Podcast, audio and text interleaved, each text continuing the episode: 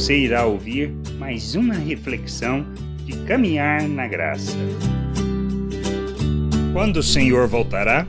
Os discípulos no Evangelho de Mateus, no capítulo 24, versículo 3, questionam sobre a destruição do templo e sobre os sinais de sua vinda, como podemos ler.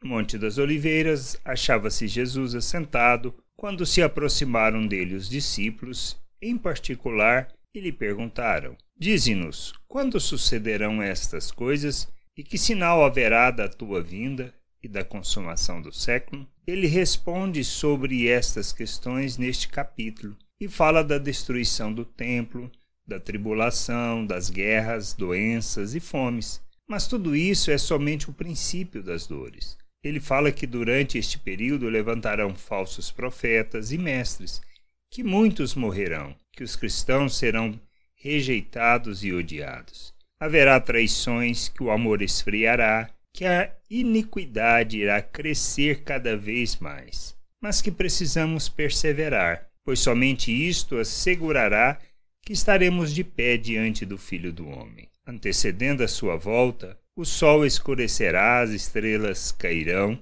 os poderes do céu serão abalados. Depois disto tudo, ele voltará, mas será como um relâmpago. Todos verão.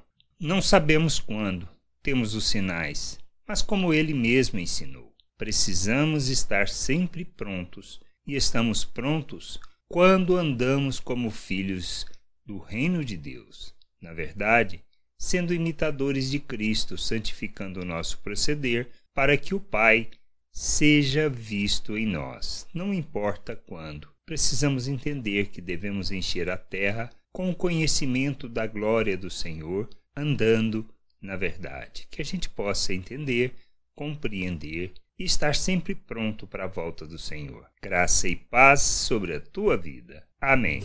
Não deixe de ouvir outras reflexões de caminhar na graça no agregador de podcast de sua preferência. Procure por Caminhar na Graça.